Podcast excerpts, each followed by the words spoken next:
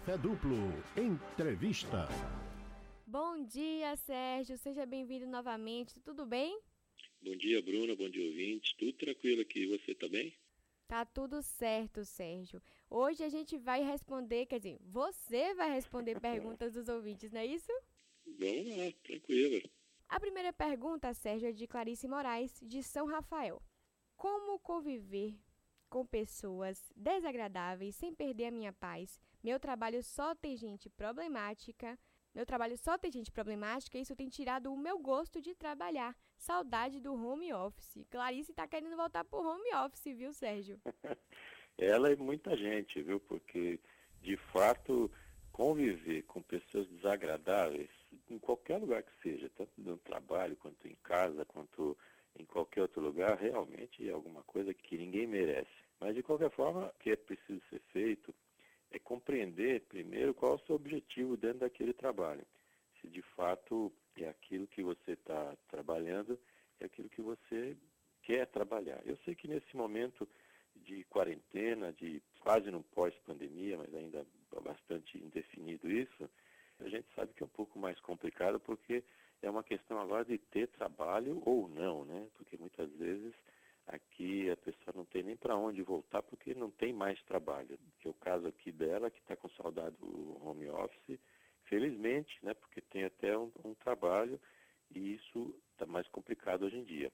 Mas de qualquer forma, tem que se ter uma maneira de ver as pessoas de uma outra forma e se o ambiente é muito desagradável, se é muito tóxico, se vai beirando aí assédio moral e outras coisas desse tipo, aí precisa tomar outro, outra providência. Né? E uma das providências também é procurar um outro emprego, porque você não vai conseguir mudar uma quantidade grande de pessoas desagradáveis. Né? Então é melhor, às vezes, sair do, de onde está e ir para outro.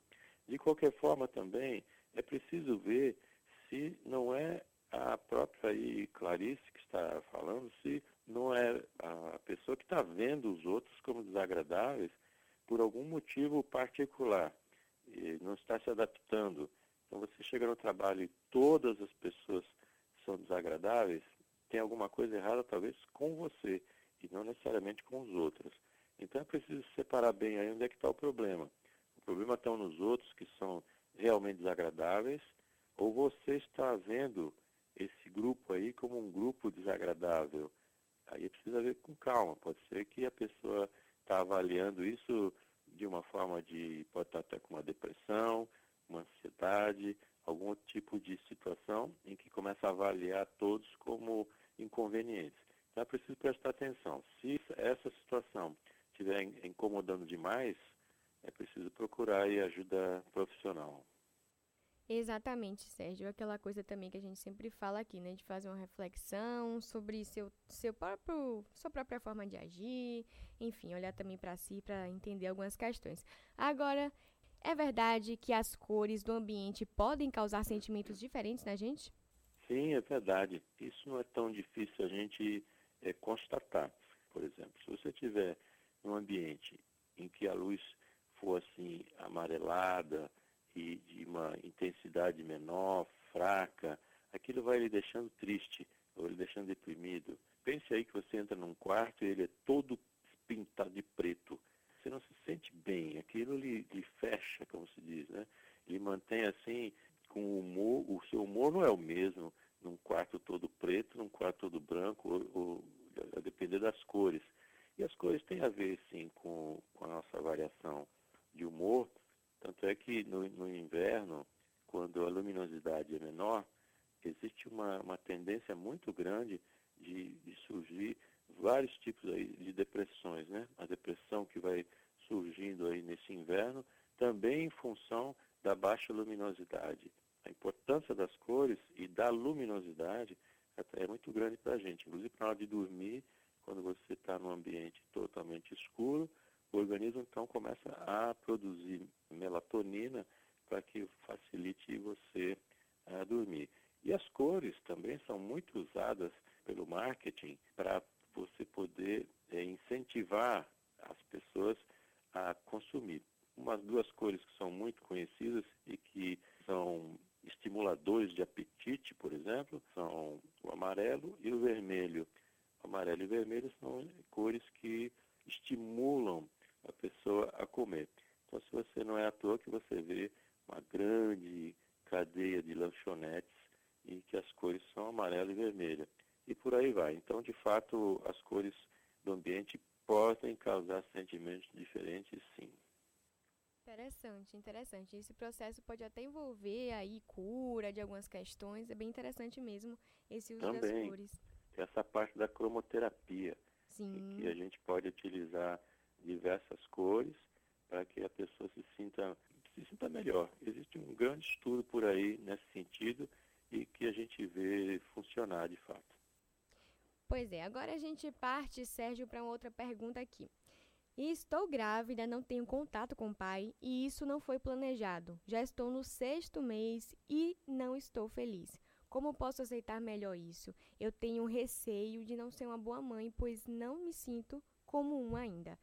De fato, é uma situação que não é muito também agradável, né? Porque a gente está vendo aqui, o que ela está dizendo é que essa gravidez, pelo que eu estou entendendo aqui, não foi planejada e, e o, o, pai tá, o pai da criança ele está distante, ele não está assumindo essa gravidez e não necessariamente a, a paternidade, né? Agora eu não sei aqui também pela pergunta se foi o pai que se afastou, o pai sabe que, tá, que vai ser pai, então tem alguns detalhes que eh, eu não estou sabendo aqui. Mas, de qualquer forma, essa preocupação de não ser uma boa mãe, ter receio de não ser uma, uma boa mãe porque não se sente como uma, a partir do momento que você der a luz, você vai ser de fato mãe. É uma questão de, de relacionamento mesmo. Só, só é mãe quem tem filho, né? E esse receio é bastante comum.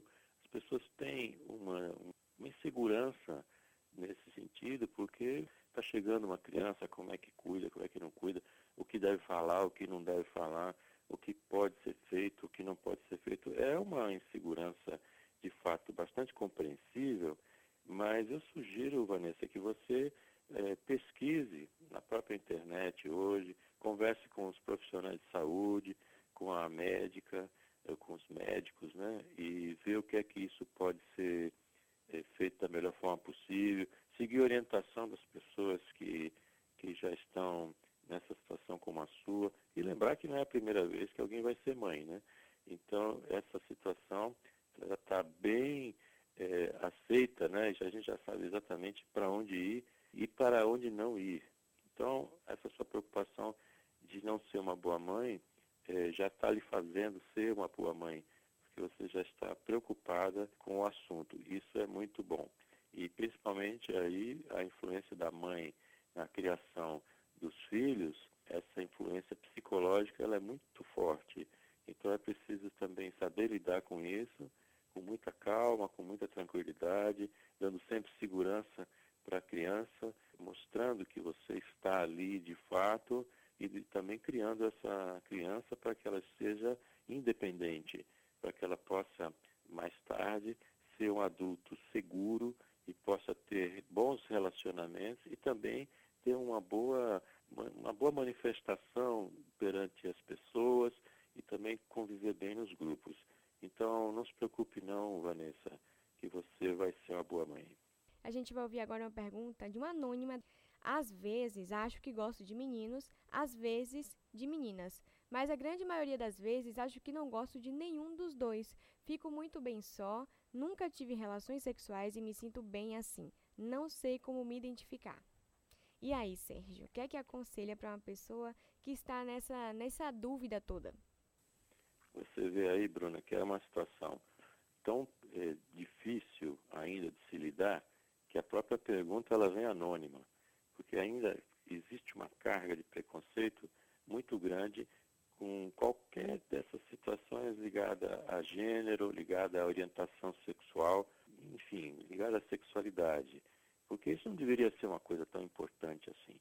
Porque é algo particular, restrito, íntimo, o que a pessoa gosta ou não gosta, o que ela, como é que ela se sente. Isso deveria ser algo é, particular e que não incomodasse a própria pessoa e a ninguém, porque a gente de fato não tem nada a ver com o que o outro é. Então, se o outro pensa, gente respeita aquela forma e essa seria a maneira civilizada de caminhar. Nesse caso, se essa dúvida, vamos dizer, ela não sabe como se identificar, pense bem aí se isso é importante ou não. Está me dizendo aqui que não sabe se gosta de meninos, às vezes de meninas, a grande maioria das vezes acho que não gosta de nenhum dos dois, não teve aí relações sexuais. Isso está lhe incomodando, de fato? Você é uma pessoa que está infeliz com essa situação? Isso lhe causa incerteza de alguma forma? Isso está lhe trazendo prejuízo na sua vida eh, cotidiana, no trabalho, na escola, na família? Isso traz, de fato, alguma situação incômoda, algum problema para você? Se estiver trazendo incômodo e, e trouxer algo desagradável para você, então é importante você procurar a ajuda de um psicólogo para que você possa então definir essas coisas na sua cabeça. Não é aceitar o que você é ou deixa de ser, mas é você entender isso com mais calma, com mais nitidez e não sofrer com isso. Essa é uma situação que não pode ser geradora de sofrimento, ou pelo menos não deveria ser gerador de sofrimento, porque é algo íntimo, é algo que a gente exercita com a nossa individualidade. Isso é a própria individualidade e que não diz respeito aos outros. Aos preconceituosos de plantão, a gente sempre diz que é melhor descuidar da própria vida, que já estariam fazendo um, grande favor para todos nós. Né? Pois é, Sérgio é, sempre ficar atento, né? Essa questão do autocuidado, como você mesmo sempre ressalta, de se observar, do que é ou não é algo que é de interesse geral ou só de interesse seu mesmo, algo seu para você. Sempre bom ficar atento. A gente tem uma pergunta que vem de lá do Cabula, de César Barbosa. Criei compulsão pelo uso do celular, não consigo ficar sem e nem tenho mais moral para pedir para minha filha usar menos também. Ainda aqui deu risada. Tem algum conselho para a gente mudar de hábito, Sérgio? É, esse é um fenômeno bem recente, né? Da, da sociedade, da nossa maneira de encarar o mundo.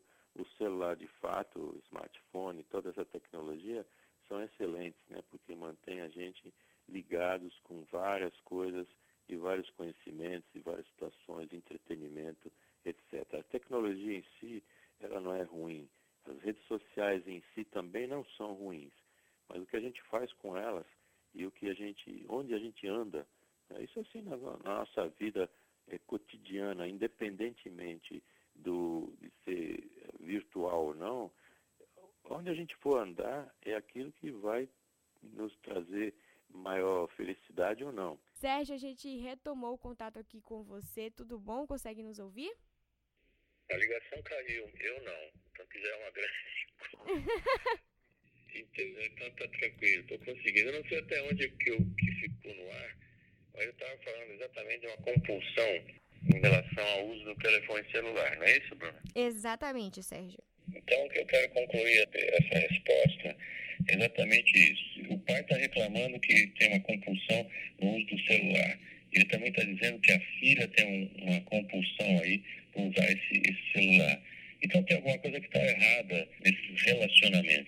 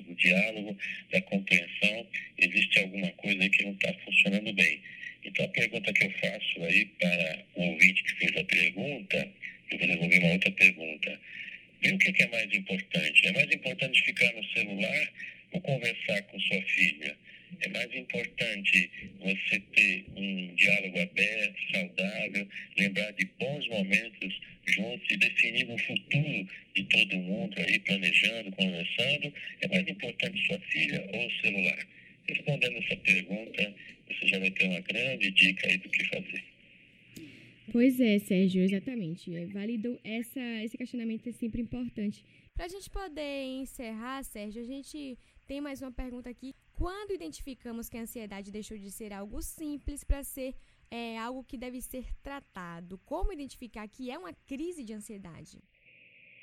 É uma pergunta interessante. Isso serve, a resposta serve para vários transtornos que a gente pode ter, várias situações.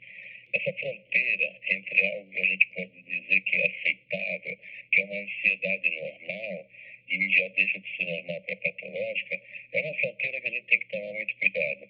Então, a gente identifica a ansiedade como normal quando você tem uma causa bastante definida, um, você está aguardando